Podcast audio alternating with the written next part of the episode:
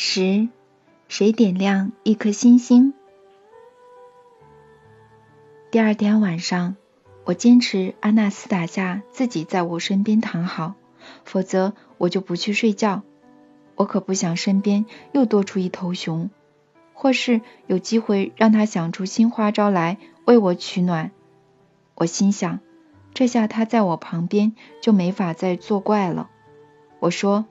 你这样就叫做请人家来家里做客，连个建筑物也没有，也不让我生火，还叫一头熊来跟我睡。如果你连个正常的房子都没有，就不应该邀请客人。好，好，弗拉迪米尔，请你不要担心，也不要害怕，不会有坏事降临在你身上的。我就睡在你旁边，帮你取暖，好吗？这一次，洞里铺满更多雪松细枝和整齐的干草，连墙壁上都塞了一些。我脱下衣服，把毛衣和裤子叠在头底下当枕头，然后躺下，把外套盖在身上。雪松细枝散发出科普书上写的那种挥发性的香气，净化着空气。虽然说泰加林的空气已经很新鲜了，呼吸起来十分顺畅，干草和花也隐约传来幽香。阿纳斯塔夏信守承诺，躺在我身边，她的体香比我在任何一个女人身上闻到过的精致香水味都还要迷人。她散发出的体温也很舒服，像一团光圈。包住他的身体。当我靠过去，他也将我包包盖起来了。我和阿纳斯塔夏就像待在一个看不到但感觉得出形体的球或篮里面。也许是看不见的气场将我包了起来，在阿纳斯塔夏旁边很舒适平静。但我已不再有第一天那种想占据他的念头。自从那天中途休息，我想亲他，却被恐惧袭击而失去知觉后，我的性欲就消失了。就算看到他裸体也一样。我的妻子一直未能替我生个儿子，我躺在那儿想着这件事，好像我儿子是阿纳斯塔夏出生来的话。这该有多好啊！她那么健康、强壮又漂亮，生下来的小孩一定也很健康，而且长得像我，当然也会像他，不过更像我。他将来是一个坚强、聪明的人，懂得很多，很有天分，而且很快乐。接着，我想到我那小小的儿子吸吮阿纳斯塔夏的乳头的画面。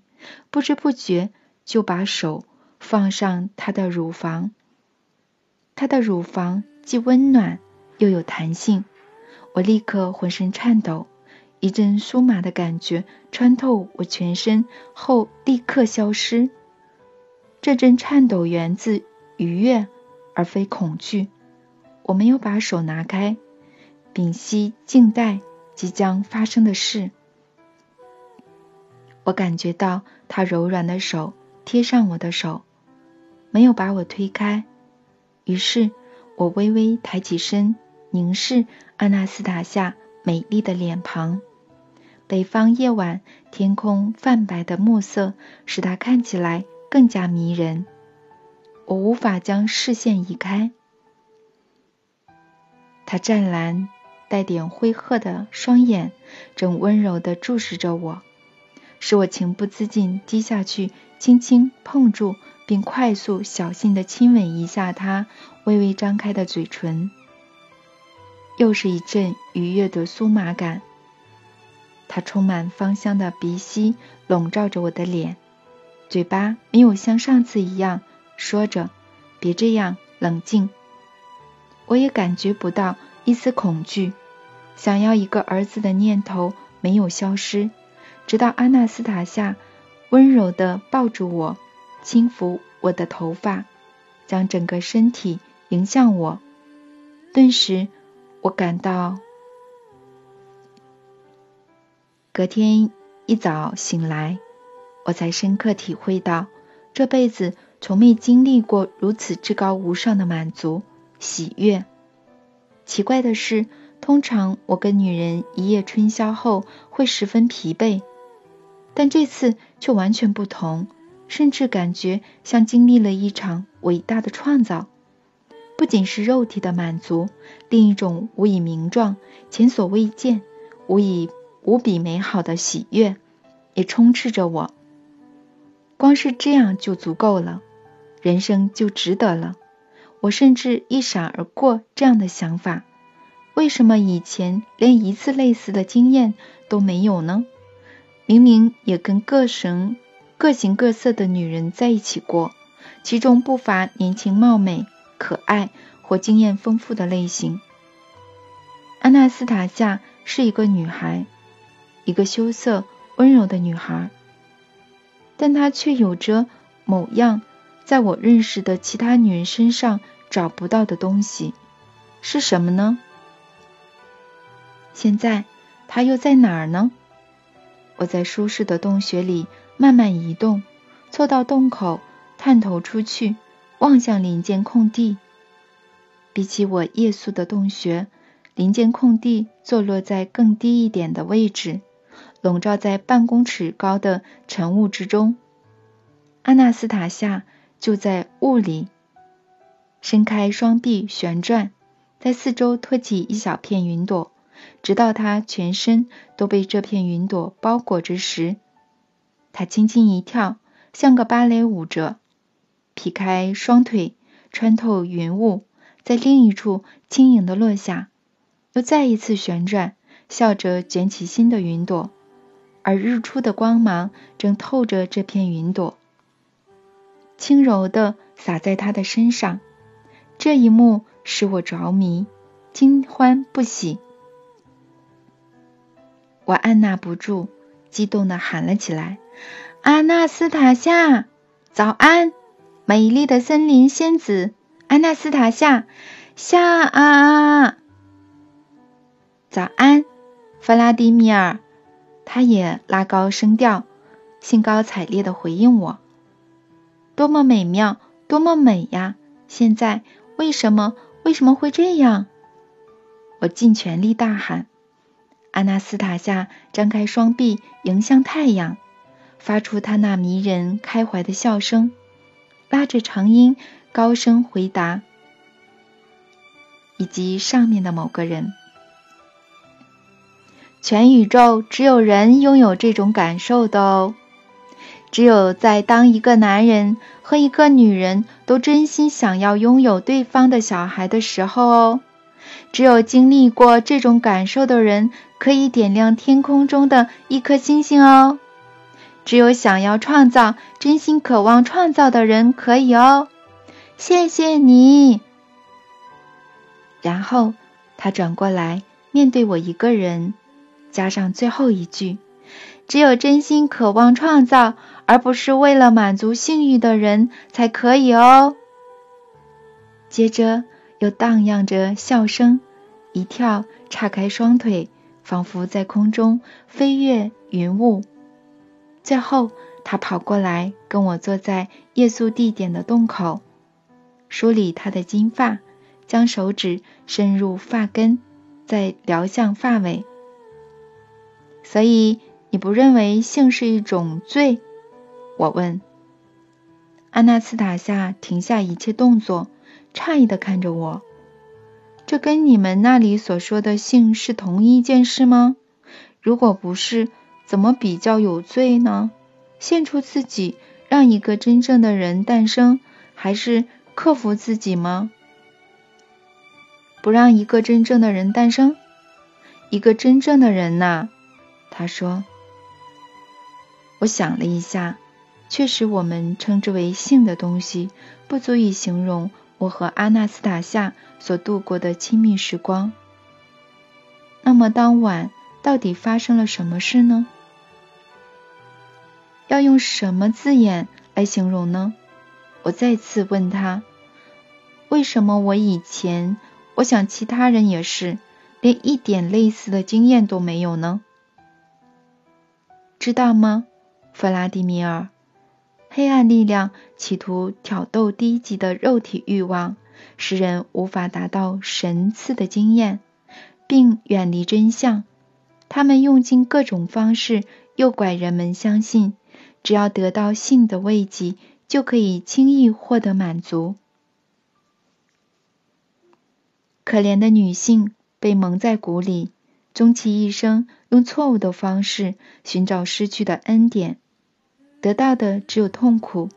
如果一个女人真的为了满足某个男人的性欲，主动献身，让自己沦为妓女，那就永远无法防止对方偷情，就算嫁给嫁给他也一样。他们在一起的日子不会幸福。他们的结合只是表象、谎言，一场互相欺瞒的骗局。哦，人类发明多少法律，硬要用人为的方法巩固这样的虚假的结合，宗教性也好，法律性也好，都是没有用的。人们只是强迫自己，嗯，合演这句戏码，去救他。并声称这样的结合具合法效力，内在的想法却永远无法被改变，永远不受任何人或任何事物的控制。耶稣基督了解这一点，并且试着反驳过。他说：“凡注视妇女耳动一念的，心里已经跟他通奸了。”后来，也就是不久之前。你们还在想办法给抛弃家庭的人贴上不作、不贞、不洁的标签，可是没有什么可以阻止一个人产生渴望，渴望追求他在直觉上感觉到美好、能带来巨大满足的事物。不管在什么时候、在什么情况下，人都会坚持追求这样的事物。在谎言底下结合是可怕的。孩子们，弗拉迪米尔，你知道吗？孩子们，他们感受得到这种结合的不自然和不诚实，使他们倾向怀疑，嗯，双亲说的每一句话。孩子们还在母亲肚子里就能下意识觉察出谎言了，这让他们很难接受，很难受。你说谁想当一时情欲的产物呢？只要是人都想在创造的渴望所激起的浪潮中诞生，成为爱的产物。谁也不想只是一场肉体寻欢的结果。在谎言底下结合的双方，日后将瞒着彼此，暗地里寻找真正的满足。他们将一个换过一个，尝试不同的肉体。做出对不起自己身体的事情，同时心里明白自己离真正的幸福越来越远了。等等，阿纳斯塔夏，我说，难道第一次只有性的男女就注定如此，没有转圆的余地吗？有方法，我知道了，可我上哪找出可以表达的词句呢？我在过去未来里搜寻了好久，却一直找不到正确的词句。会不会他们其实已经呼之欲出？快了，就快出现了。新语即将诞生，能被心灵和头脑同时接收的新语，能描述古老的神圣起源真相。别急，阿纳斯塔夏，先用你既有的词句说说看。除了两个人的身体，要达到真正的满足，还需要什么呢？觉察，共同创造的渴望，真挚、纯洁的动机。你怎么知道的？不止我，维列兹、奎师那、罗摩、湿婆、基督、穆罕默德和佛陀这些开悟的人也晓得并传播。过相同的真相，你什么时候？你在哪儿读？别告诉我你读过他们。我没有读过，我只是纯粹知道他们说过什么，在想什么和要什么。反正双方只有性行为，你觉得很糟就对了，糟透了，害世人远离真理，又破坏家庭，浪费这股巨大的能量。那为何有这么多色情杂志和电影，全是性感撩人的裸女？不就是大家都想看吗？岂不是说我们全人类都糟透了？人类并不糟糕，但是黑暗力量遮蔽灵性、挑逗性欲的手法非常强大，造成人类大量的灾难与痛苦。他们操弄于女性，利用女性的美。女性的美真实作用在于唤起与拥护男人灵魂内在的诗人、艺术家与创造者。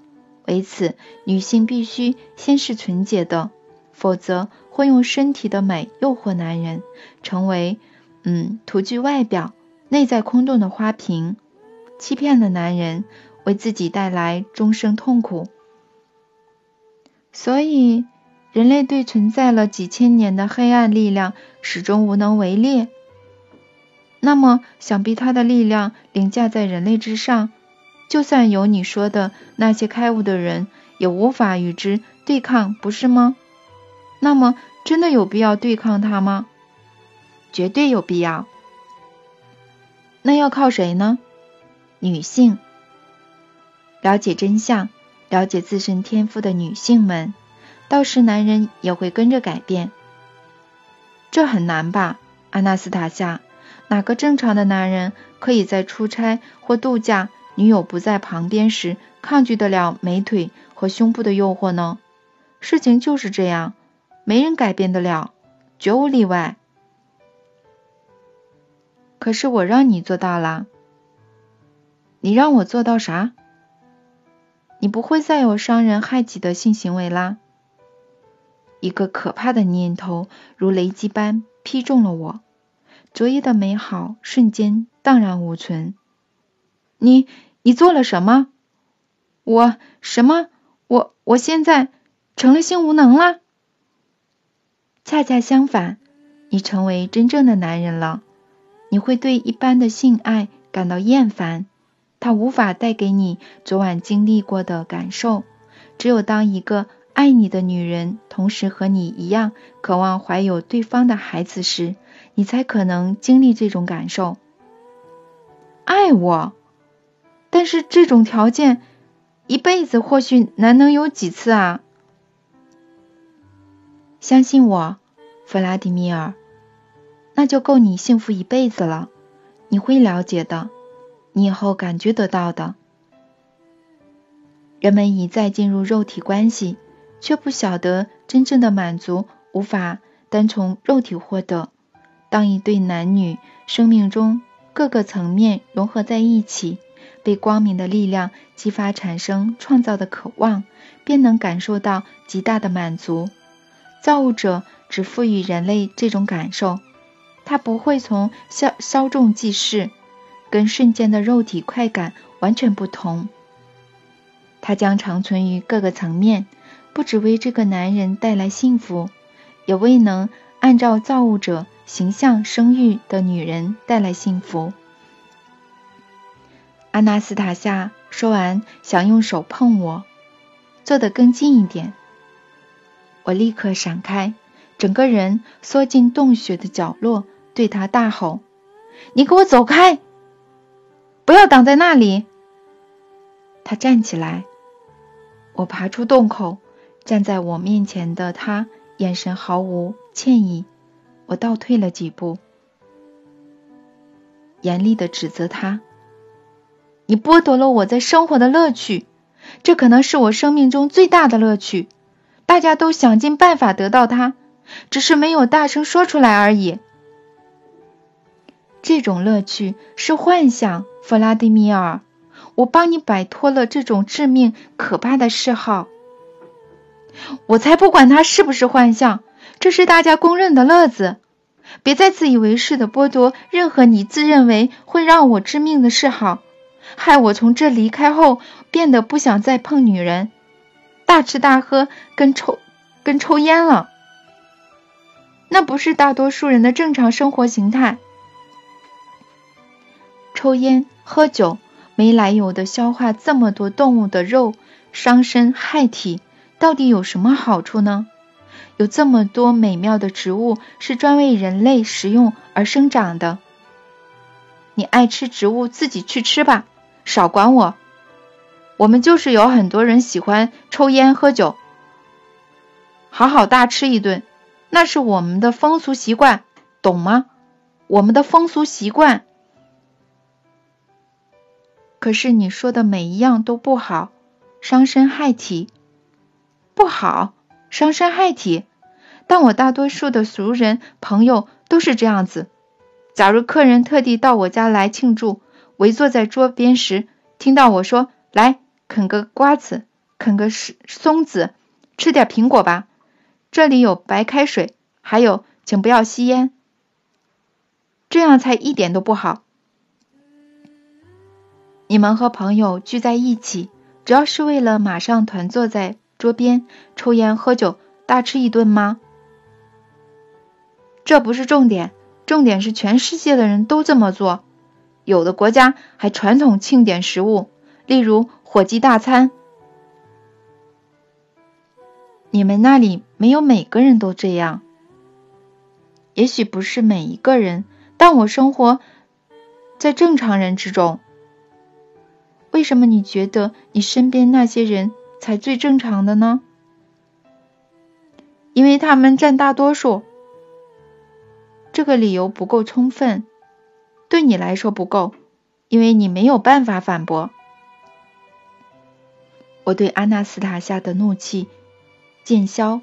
现在我脑子里搜索的是听过哪些药方及主治性功能的医师。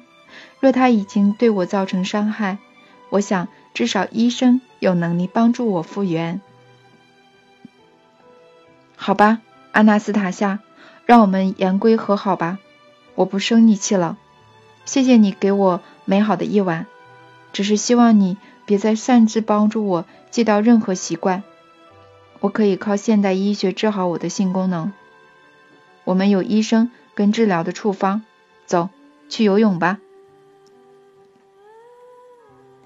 我走向湖边，沿途欣赏森林美丽的晨间景致。正当我好心，正当我好心情恢复的差不多时，天呐，他又来了！他紧跟在我后面，说：“你们的医生跟处方帮不了你，真要帮你复原，他们得从你记忆里抹去发生过的一切和你的感受。”真是傻眼！我停下来，那你来帮我恢复。我也不行。我的怒气跟恐惧又再次高涨。你、你、你还敢说？你插手毁了我的人生！你可以对我做卑鄙的事，却不能帮我复原。我没有做卑鄙的事。你这么想要一个儿子，可是。好些年过去了，你生命中的女人都不能替你生一个。我也想生一个你的孩子，一个男孩子。我可以的。这对女人都不能，嗯，这对你难道不是件好事吗？为什么你要先往坏处想呢？也许你以后会明白的。请你不要怕我好吗，弗拉迪米尔？我绝对没有干涉你的心理状态，这一切是自然发生的，可以说是因为你想要它发生才发生的。你得到你要的了，不过我仍急于帮你摆脱另一个致命的恶习。什么东西啊？高傲？你真的，你真的有够怪的。你的思想跟你过的生活毫无人性。为什么这么说？我哪边失去人性，让你这么害怕？你自己一个人住在森林里，在这里跟植物还有野兽沟通。我们那里没有人像你这样子，告诉你，连一点类似的也没有。怎么会，弗拉迪米尔？为什么你这样说？阿纳斯塔夏有点慌了。那小农呢？小农也会跟植物沟通啊，虽然还不是那么有意识的，但他们很快就会了解了。已经有很多人开始意识到了。哇，他还是个小农呢！你的光线又怎么说？还有你不看书却知道很多事，不就是在装神弄鬼？这些全都可以解解释的，弗拉迪米尔。只是我现在没办法一下子全部解释给你听。我一直试着要这么做，可是好像一直没有找到正确的可以让你理解的说法。请你一定要相信我，我所做的一切都是来自人的本能，那是人自始就被赋予的，自神圣源头流传下来的。我做得到的事情，每个人都做得到。所有人迟早都会回归全神圣起源，还会循序渐进的发生。等光明力量获胜，所有人都会一点一滴回到神圣的源头。那你的演唱会要怎么说呢？你唱了我最爱的歌手的歌，模仿他们的声音，而且顺序。还跟录影带一模一样，是这样的，弗拉迪米尔，那卷录影带我有看过一次。这件事我稍后再跟你说。你一次就把所有的歌词和旋律记起来了？是啊，很难吗？有什么好奇怪的吗？啊？我在说什么呀？我实在太爱线了，我吓到你了。我真的是语无伦次，又不懂得节制。我祖父就这样说过我，我以为他是因为爱我才这样说的，但我看我真的是一个不懂节制的人。拜托，弗拉迪米尔。阿纳斯塔夏焦急的口吻听起来又像个普通人，可能是因为这样，我不再觉得害怕。现在我开心的是我儿子。好啦，我已经不怕了，只是请你克制一点，就像你祖父说的。是啊，祖父他……哎呀，我怎么老是说个不停呢？好像把全部的事都告诉你。我话太多了，对不对？我会努力，努力克制我自己，只说让人听得懂的话。你就要生了，不是吗，阿纳斯塔夏？当然。只是时机不对，时机不对是什么意思？应该要在夏天，大自然能帮忙的时候。既然这样，你和孩子来说太冒险，为什么你还选择这么做呢？别担心，弗拉迪米尔，至少孩子会活下去。那你呢？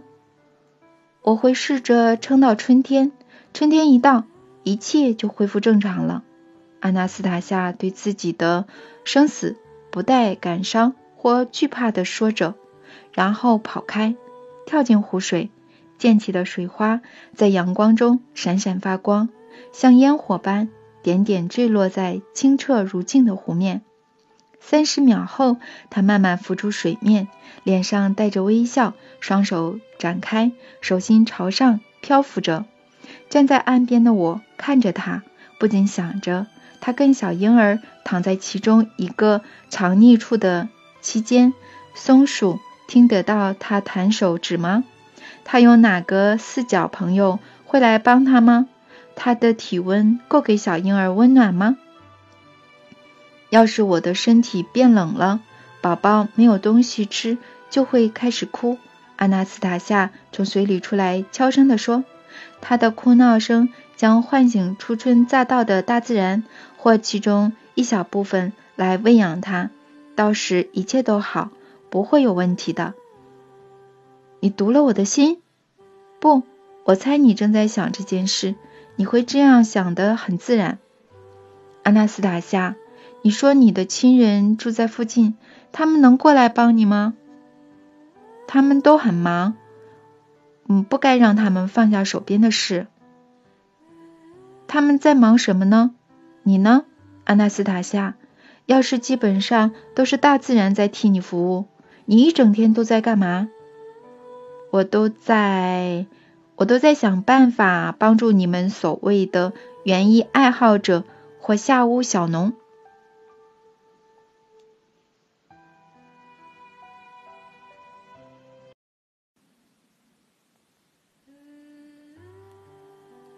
十一。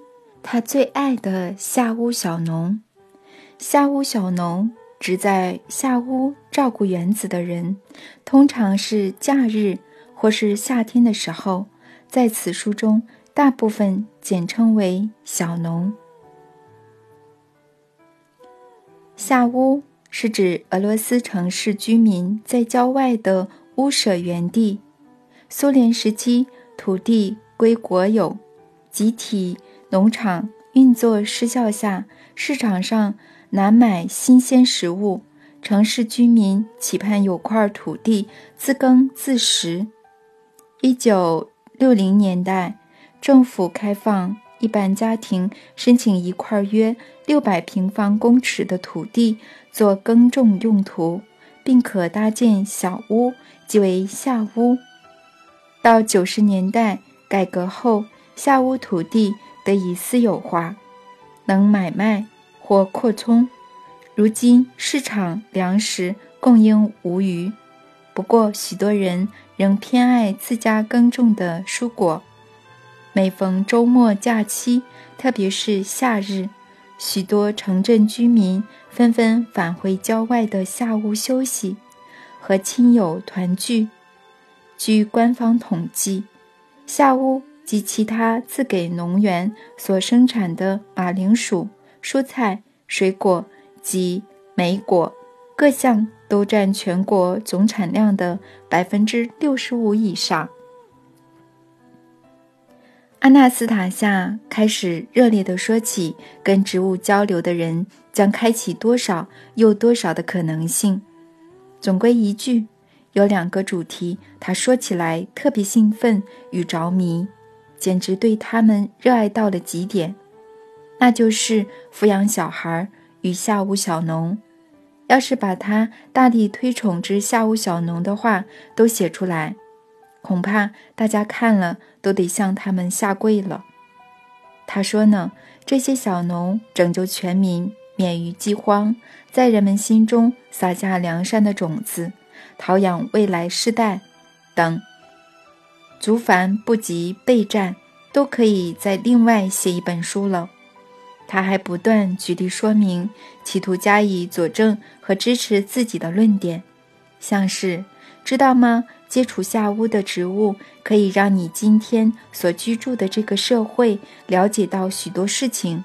没错，就是园子里每一株植物你都认识的那个下屋，不是一大片没有人，只有怪物般的。无情寄居、栖居在上面爬行的农地，很多小农在自己的下屋工作，因为身心舒畅，反而变得更长寿，心地也更加善良。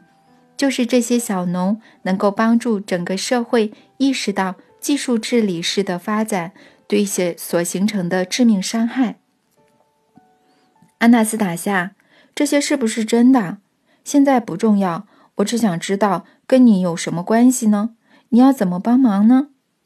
他听了，拉着我的手到草地上躺下，我们一起躺着，手心朝上，闭上眼睛，放松，想象我说的。现在我要用我的光线找到一个你们所谓的下午小农。接着他安静了一会儿，才轻声地说：“有一位老妇人正翻开一块浸泡黄瓜种子的纱布。”种子已经发芽了，可以看得到一点芽尖。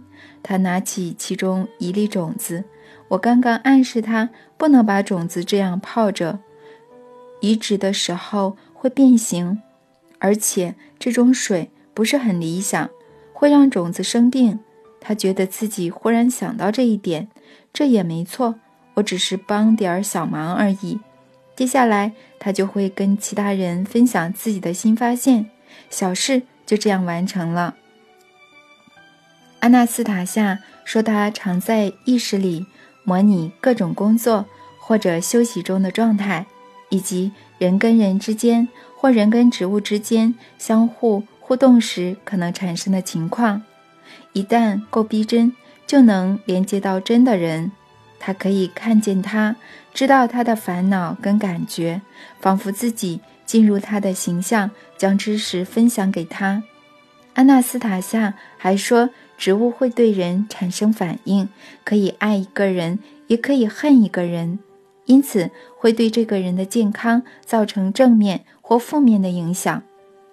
这方面我还有很多工作要做。我常在下屋园子里打转，小农到他们的下屋探视作物，就像探视自己的孩子一样。可惜，还是出于直觉的反应，他们还没有清楚地意识到这层关系背后真正的意义。地球上的一切，每一根小草，每一只小昆虫，都是为人类创造的，有各自的使命，要来替人服务。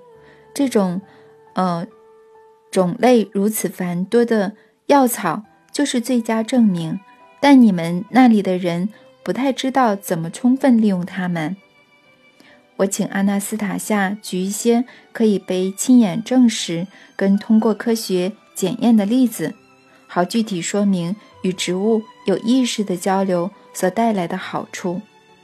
他想了一下，眼神突然亮了起来，小农。我最爱的小农，他们会证明一切，他们会的。你们的科学要伤脑筋了，我之前怎么都没想到，我怎么会不懂呢？某个灵光乍现的点子，让他整个人兴高采烈。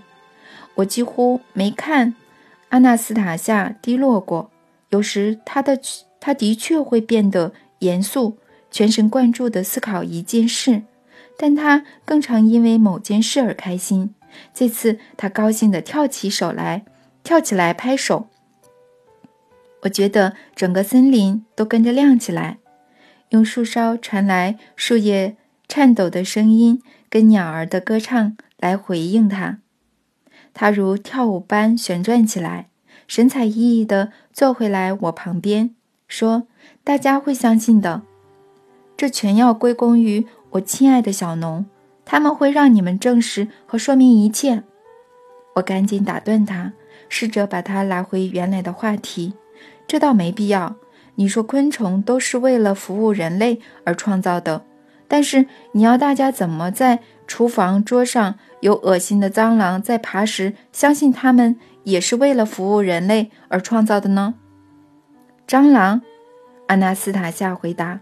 只会爬上肮脏的桌子，为了搜集人眼看不到且开始腐败的食物残渣。他们分解它们，再把无害的残余部分移到不起眼的地方。如果它们数量够多，太多，放一只青蛙进屋子里，多余的蟑螂会立刻跑掉。接下来，阿纳斯塔夏向小农们提出的建议。大概有有违植物学的理论，且绝对和一般农法的种植与培育技术互相抵触。不过，他的主张角度十分宏观，因此我认为有机会的人不妨试试看。不一定要整片地使用他的方式，也许一小块，反正有好无有好无坏。而且，生物学家普罗霍罗夫。已经有实验证实，他大部分的说法